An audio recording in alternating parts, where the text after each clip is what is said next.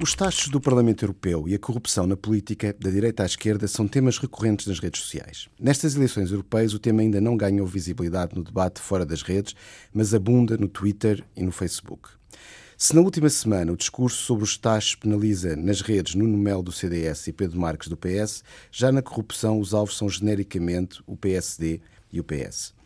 Em Portugal, ao contrário do resto da Europa, onde os refugiados e a imigração alimentam o discurso populista, nas redes e fora delas, em Portugal é a corrupção que mobiliza os diferentes populismos. Mas se esse populismo passará das redes aos votos nestas europeias, é algo que só descobriremos dia 26 nos votos.